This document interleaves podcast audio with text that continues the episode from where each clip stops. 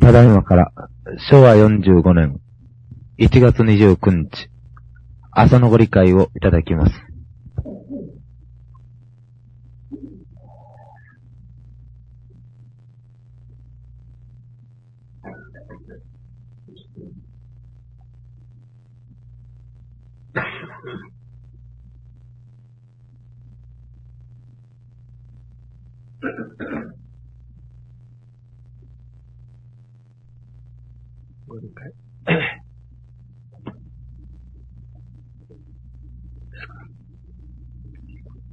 いいですかいいですかご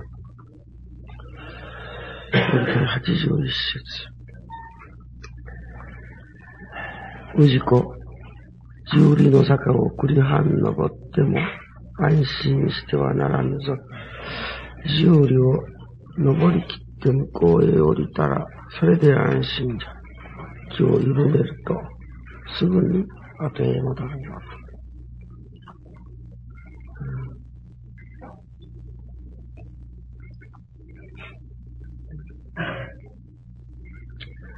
千織の坂を送り半登っても安心してはならん。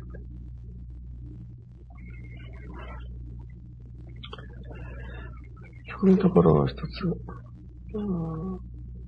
神様からご覧になって、もうあの事故は大丈夫じゃと、もう安心じゃと、神様が、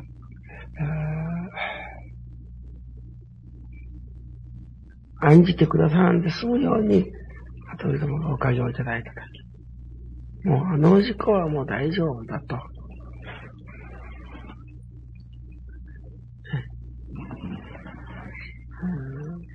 そこまで私どもはおかげをいただいたときが、上流の坂を登り切った時じゃなかろうかというふうに思います。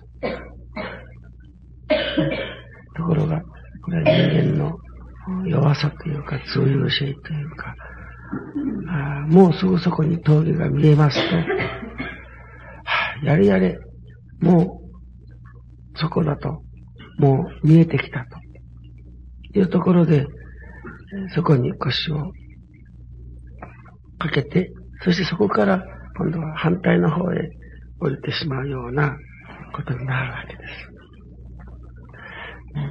そこでね、うん。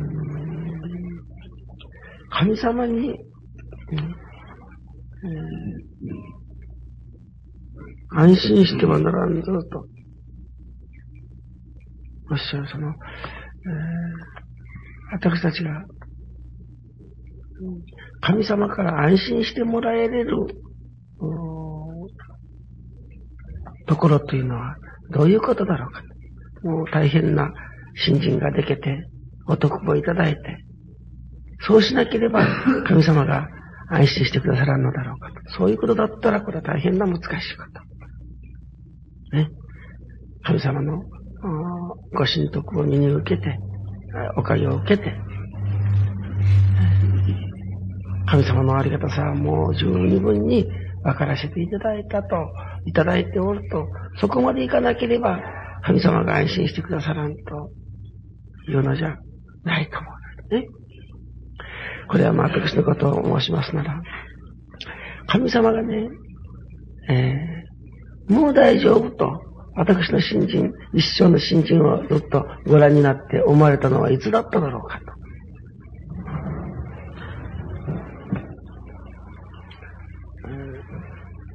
おかげで、親の新人のおかげで、子供の時から神様を拝ましていただく、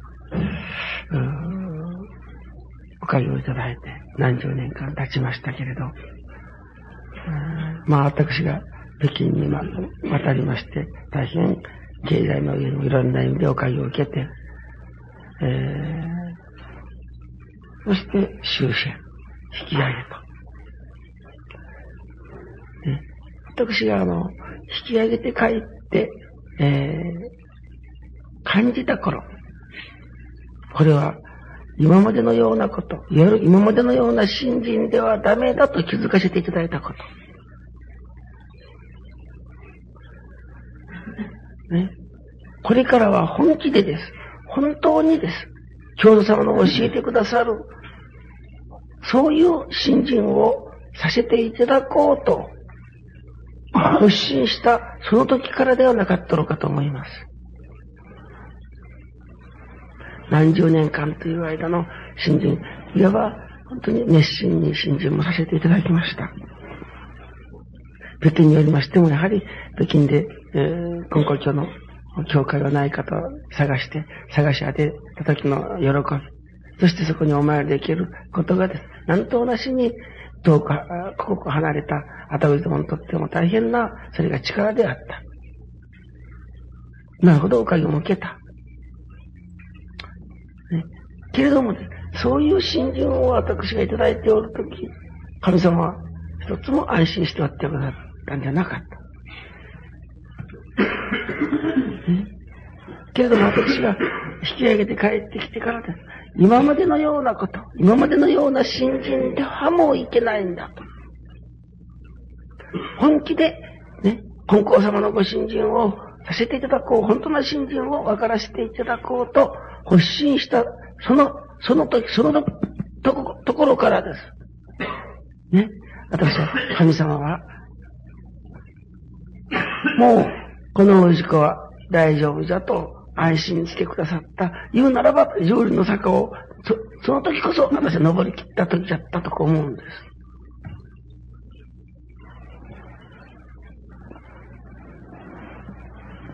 ですから、どんなに熱心な新人ができておりましても、どんなに珍しい新人ができておりましても、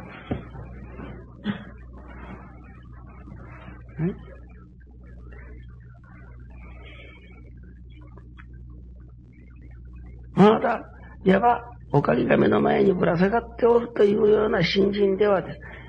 どがしこ、例えばそれの申し業をさせていただいても、それで、いわば安心じゃというところはない。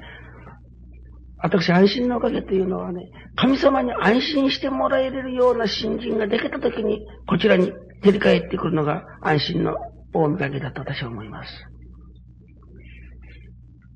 あれが一生懸命やってあげて参ってきよるばって言うから、ね、あもうおかげいただきたいばっかで一生懸命参ってきよる。これで安心してくださるはずがない。ね、だから、それはどんなに登り切ったことあってもです。まだまだ、ね、国藩のところまでも、いわば一斗乱新人だと、悟らにゃいけん。うん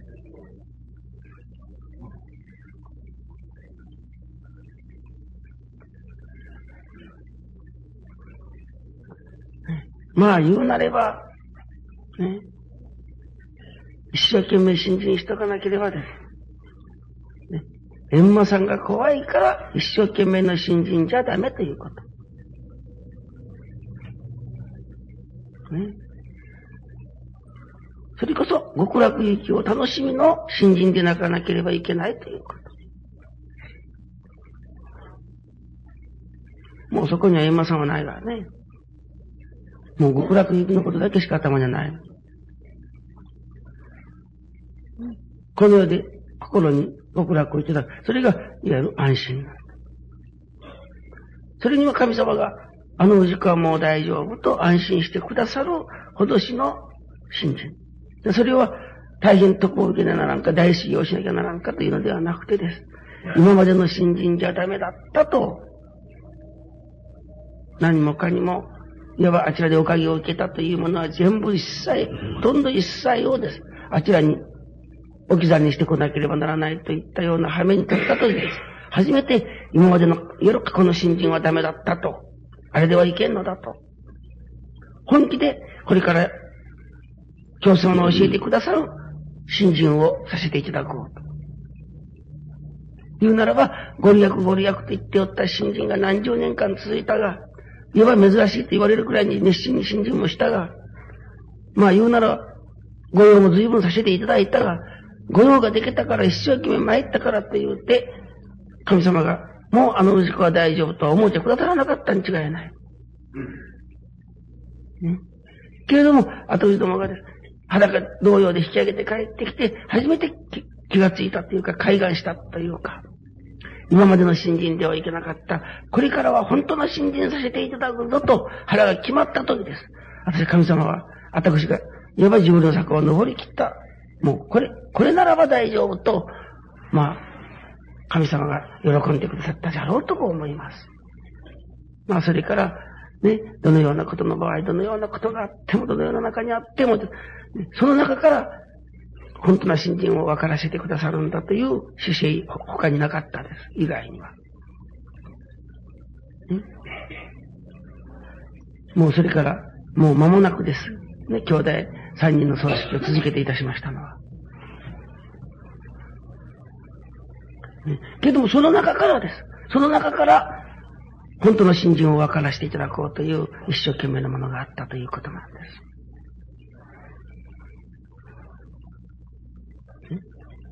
今日私、この81節というところをいただいて、えー、右に左にこういただくわけですね。だから81節ということが中心になって今日のご理解をおるわけです。81節ということが。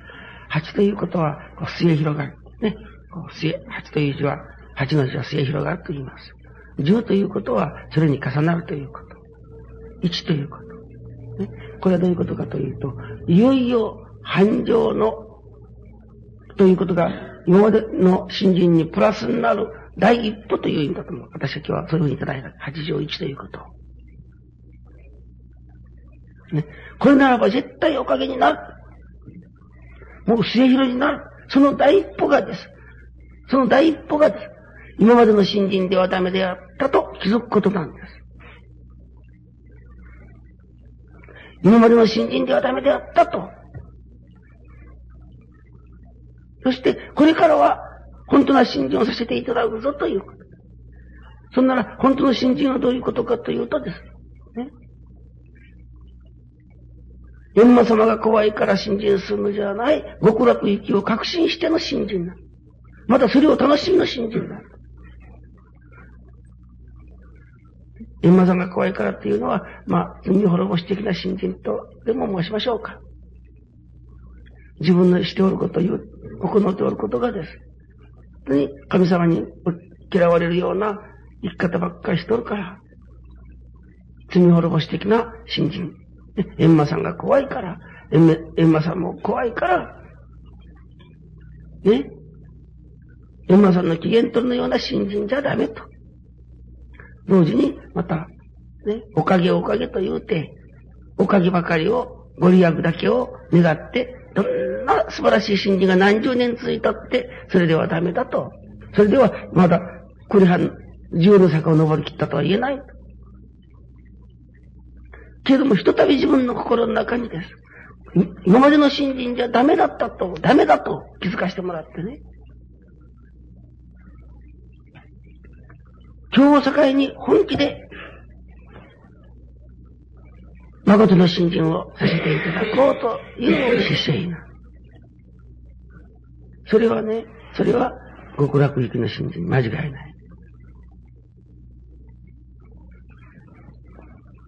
それをもう少し言うと、昨日はね、えー、地球会でございましたが、あ大変、もう一人一人がもう、若先生が初めて参加してから、畜養会の人たちが一人一人こんな素晴らしい発表をされるとは知らなかった。本当にあの、畜養会の人たちが話される一つ一つの話はテープに取っときたかったと言うて改心するぐらいに、皆さんの新人、の、なんていうかね、まあ、焦点というか、命名のあ素晴らしいことに、えー、感心しておりましたが、ね、私はいつも、まあ参加させていただいて、若い人たちの新人の成長は美しいな、というふうに、思わせていただいた。いつも思わせていただいておるわけです。中に、えー、福岡の吉尾さんとこの奥さんのゆきこさんです。ゆきこさんが発表しております、その、これは発表というよりも、神様に先日お知らせをいただいたというお話なんです。どういうことでしょうか？って言われて、それに対して、まあ答えもしなかったですけれど、ある熱心なお道の信心を頂いておられる夫婦がです。その、お風呂場に立っておられる。そこに洗濯機があってね、洗濯機が、ネジが緩んでおるために、もう水がどんどん越しておるところであった。それをその夫婦がじっと眺めておられるお知らせをいただいたとこういうのである。皆さんどういうことだと思います？なんと私に風呂場の前に立っているということは、まあ、極楽行きを願うておるですね。ところが、その洗濯機のネジが緩んでおるということ、洗濯機ということは、いわば荒いすすぎ清める道具ですからね。言うならば、新人なんです。新人は、もう改まりが第一、磨くことが第一、これが新人です。その洗濯機が、のネジが緩んでよ。そのために朝参りもできない。ネジが緩んでるか、ネジをちょっと締められりゃ、また良い信心に戻られるだろうけどもね。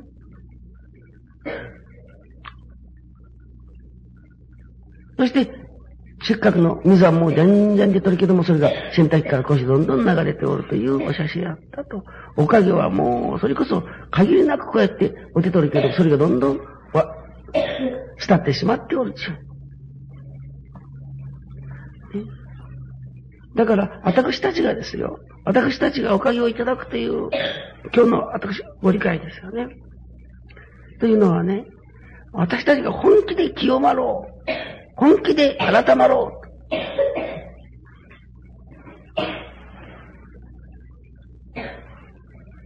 という気になるかならないかということなんで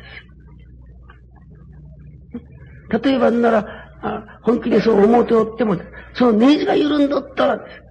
新人は。ね、いうなら使用精神がかけてきたらです。もう、その選択肢はように立たんということ。役に立たんということ。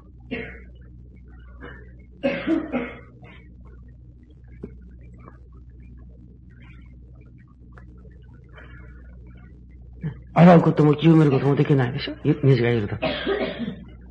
金光様のご信心とはそういう信心なんだ。誠の信心をいただこうと思っておりますというだけでは何にならん。それに、夜ネジがきちっと締め上げられておってです。夜洗濯機が、神様の言うなら、うん、じゃーっと一人でに回って赤が落ちたり、すすいだり、絞ったりまで最近はできるそうですがね。そういうことができれる働きというものがです。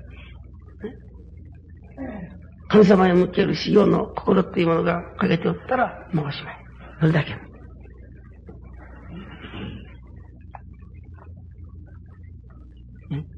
今日私、81節を中心にして、右左とか。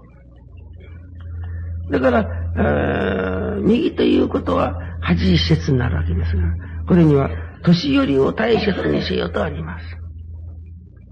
そして、左には、今、氏子浄瑠の坂を登ったら、えー、浄瑠、えー、栗藩登っても安心してはならんと。なら、安心し、できる信心とはどういう信心だろうかと。安心できるということは、私が安心するのじゃない。神様が安心してくださる信心。それが安心のできる信心だ。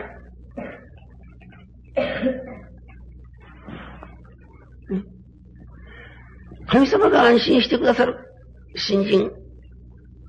ね。そういう、そういう信心は、どういう信心かというと、私が、今までの信心は、ではダメだったと。ね。今日、今日、ただいまからはです。ね。本気で教祖様の教えてくださる、いわば道を歩かしてもらおう。本気で根高教の信心を本気で身につけようと願った、そのところから、ね、その決心を神様が見たり聞いたりしてくださって、あの氏子はもう大丈夫だということになり、矢継ぎ早に、私の家に様々な修行が続けられる。その修行を受け抜かせていただく私はそこのところをです。神様もどんなにか喜んでくださったであろうかと、まあ自分で思います。まあ、信心がどんどん育っていくということを、子供が立派に成長していくことを、親が本当に目を細めて喜ぶようにです。新人が本当に成長をなしていくときに、神様が喜んでもくださる、安心もしてくださる。その喜びが私の喜びになり、その神様の安心が私の心に安心のおかげをいただけておったということになるのではないでしょうか。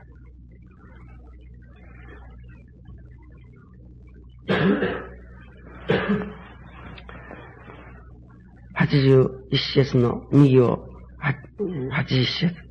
年寄りを大切にせようとこは。昨日の治療会での話はもう、嫁さんたちばっかの、いわば、あの、集いですから、舅、舅親に、対する、そのいただき方という、もう真剣に取り組んでおりますですね。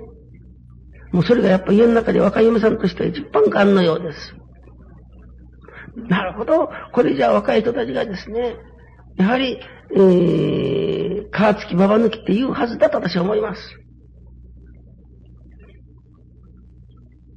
ね。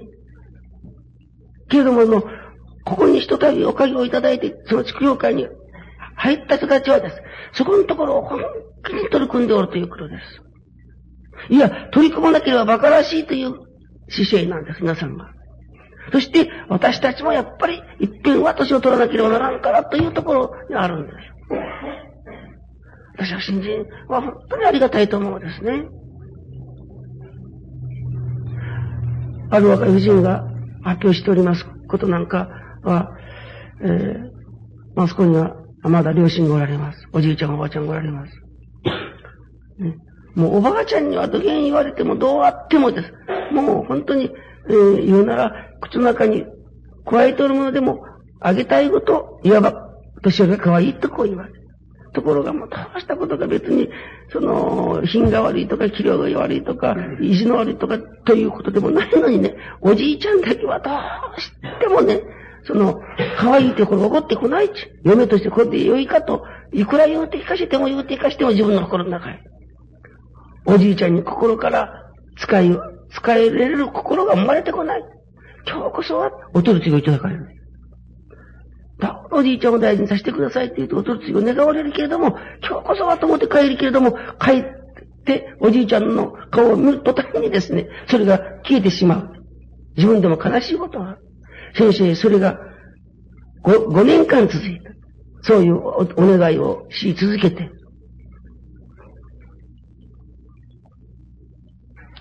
私はあの、そこのところがありがたいと思うんですね。もううちの年寄りあげな風じゃから、もう、うん、それ禁じてやら、別にそのおじいちゃんを独尊するってわけじゃない。片手の上に置いては普通にできておる。けど自分の心が許さん。心が真から年寄りを大事にしていないということがです。ね、だから普通一般、大体片手の上ができてって心はできん、できんとはもう、相手の年寄りの得の中っていうような考え方が多いのじゃないでしょうかね。けどもそこのところを新人はもう一歩突き進ませるものを持ってる。新人とは。それでは私が助からんって言うんそれでは。ね。死なさってから、御霊様にどんなってから、いくらどんなにご法事をしてあげても、お供えをしてあげても、もうそれでは、ただ、おじいちゃんにも愛すまいし、自分自身もそれでは助からん。もう繰り返し、本当にお取り次ぎを願ってから、そのことを願い続けられたんですよ。私はこの願い続けるっていう、この、こういうことを、水野先生は、願い込みといったような言葉を使っておられますね。願い込んでいくのです。例えば一つの願いというものをです。もう畳み込んでいくのです。もう毎日毎日同じでもいいか、そのことを願い続けていくことなる。お取り次ぎをいただき続けていくこと。いや、願い込みが、私はその話を聞きながら、願い込みということがどんなに素晴らしいことかと感じました。ところがたまたま、あ先日から、あ病気になられましてね、おじいちゃんが。半身不随なんです。夜ももちろん、便所にも行かれないっていったような状態。ね。ところがね、今度こそ病気しちゃった件で大事にしようってなんて一応思いもないもしないのにですね、今度はそのおじいちゃんがもう今度はかわいそうでかわいそうで、もう可愛らしゅうて可愛らしゅうて、とにかくもじゃもじゃしゅうこと、なることかわいになったっていう。ね。もう本当にこういう心がいつどこ、いつの間に育てられておっただろうか。それこそ心ゆくまでの祈りと願いと解放によってです。おかげで、また最近では人でどうやら便所に行かれるくらいにおかげを受けられた。もう日に何回となしに下の方のお掃除をしてやらなきゃならんのにです。本当にもしこれが、いいなら、ああ、一年な一年前のあたりでやったらどうだっただろうかと。ね。これはその人の、まあ、その、信心ということですけども、その5年間なる5年間の願い込みがですね、悠々の時に直面した時に、そのような姿で現れてきた。ね。おじいちゃんを大事にする、大事にさせていただくということが嬉しゅうして嬉しゅうして答える。そういう今まで自分の心の中にあった癌のようなものがいつの間に溶けて流れてしまっておっただろうかということな。ありがたいな。私は本当にこういう、あの、例えば生き方をする人たちが世の中にいっぱい出てくるようになったら、ね、いわゆる我が心時代という私は昨日ことを申しましたがですね、機械、えー、万能というかね、科学万能というか、ね、もう、人間の例えば、知恵力の限界というところに、この1790年という年は、もうそこに突入した、そういう境の年だと。人間が何千年何万年か知らんけれどですよ。ね。お月様の、という意見なんていうことは、これは夢であった。その夢がです。何千年ぶりか何万年もとにかく地球上に人間ができてからですよ。人間が生活するようになってから以来のですね、ことがです。人間の知恵力でできるようになったという時代なんです。ただ今は。ね、そういう時代に突入したんです。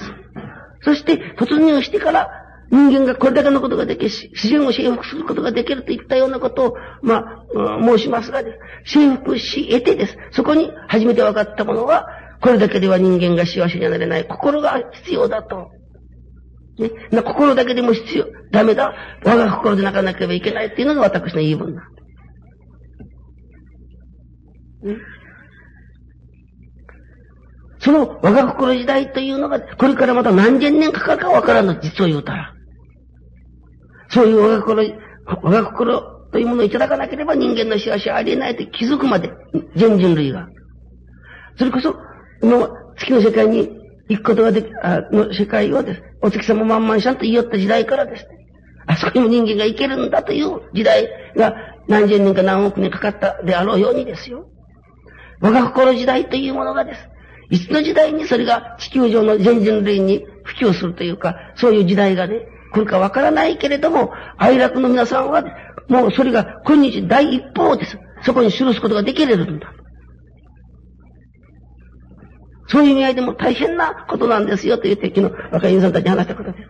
だから全てが若い、我が心が焦点で中にはいけん。どういう中にあっても、我が心を求めての信じで中にはいけん。というわけなんです。私は年寄りを大切にしようと今日、その、いうところをです。ね。ただ、形でするのではない。自分の心から大切にしなければおられない心を育てるということ。ね。またそうできる私にならなければ私自身が助からんのだと気づかせていただいておる。私は神様が、もうこの氏子は大丈夫。まあこれからどれだけ新人が、それから、その、たくさんの新人があるかわかりませんけれどもですよ。そこに気づかせていただいたんだから、もうこの内子は大丈夫と神様が安心してくる。その人はだから、もう十の坂を登った、登り切っておるという点も強いと思うんですよ。そうでしょうな。ね。様々な問題がある、問題も、そのような見方いただく方を持ってするならば、ね。間違いがないことなんです。どうでしょうか、皆さん。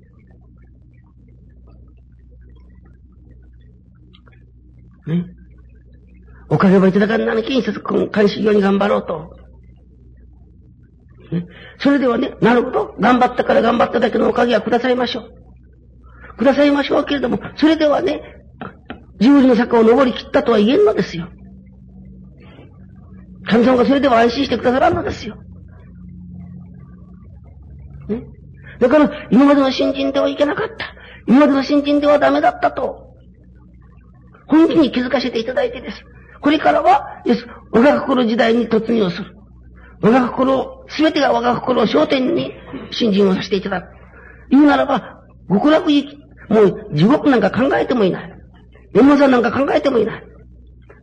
この生き方で生きゃ極楽行き間違いないという思い入れる、確信できれる新人なんだ。ね。そういう新人とは、私はね、我が心を求めて、しかもです。目地が緩むことなくです。ね？いつも、洗い清めることに、いわゆる本心の玉を磨くことに改まっていくことの、いわば、そういう意味においての前向きの姿勢にです。後藤どもがならせていただいたそこから、もうあの息子は大丈夫と、ね、安心じゃと言うてくださる安心はそこにあると思うのです。今日の、えー、栗藩登っても安心してるな、あ十の坂を登っても声を降りたら安心じゃとおっしゃることをですね、ただ修行ができるといったような意味合いだけではなくてです。ね、私どものもう本当な新人への海岸なんですいわゆる。誠の新人への海岸ができたそこからです。ね。そこ、そこまでが私は栗藩であって、ね。それができたところからもう十里の頂上に着いたのだと。もちろんそれから下るところを用心していかなければなりますまいけれど。ね。もうあそこまで登ったら大丈夫だと、神様が安心してくださる新人をね、本気で私は身につけていこうという願いを持たなければなりません。今日は、ここでは、本当愛楽の年寄りの日なんですよね。毎月29日は。敬神会です。敬神会というのは、敬老会じゃないですよって私いつも年の形言うんですよ。敬神会と敬老会は同じもの、同じことのこと。年が大事にしてもらうが当たる前に当たる思い方をあんたたちしちゃできんよって、敬神会ということを親を敬うという会話。あんたたちにも親があるじゃないか。年寄りだから大事にされにゃならんってなんて思い方をしちゃならん。大事にされ、せにゃおけんほどしの年寄りになるということなんだ。と言って、年寄りには年寄りにそう申しますがです。ね。例えば今、昨日、その一人の発表のようにです。本当に心からですね、年寄りを大事にする心がなからなかったら、自分自身が助からんのだと、私がいつも言っている、年寄り子供を大事にする人は神様に好かれるというかね、神様に好かれる心が自分の心の中にないんだもの。これでは神様が喜んでくださらない。だから、そういう心はもう人間じゃけん当たる前となんて思わずにです。ね、そういう心をです。私は自分の心の中に願い込みをしてかねえかん。こういうことでは私自身が助かりません。こういうことでは先々が思いやられる。閻魔さんの前には出られん。だから、この心を取り組ん、この心を取り除かせていただく修行とでも申しましょう。そこに焦点を置いての信心とでも言う。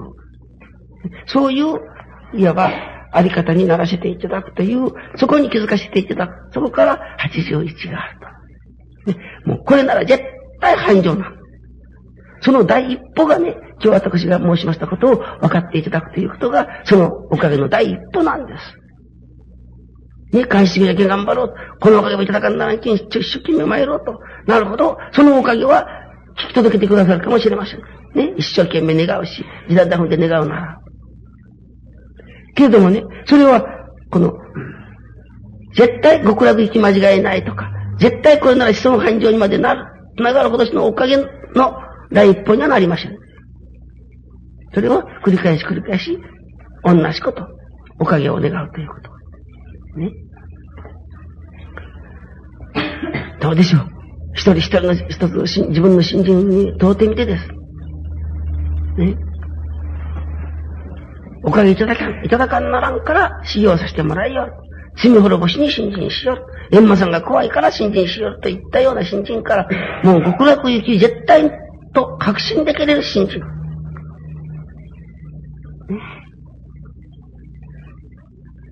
そういう思いが心に開けてきたときに、初めて私は、上流の坂を登り切った新人が、もうそこにでけた。と言えるのじゃないだろうかと思います。ね、それでも油断をするとです。例えばね、極楽行きを目の前にしとってもです。緩んだらです。もう、それは、洗うことにも、清めることもできません。その修行すらを厭うようになります。夜、下坂は、また、大事に、ね、心を緩めんようにです。心を緩めんように、下坂を降りて、向こうへ降りたら、というようなところまでお会をいただいていかなければならんことはもちろんですよね。どうぞ。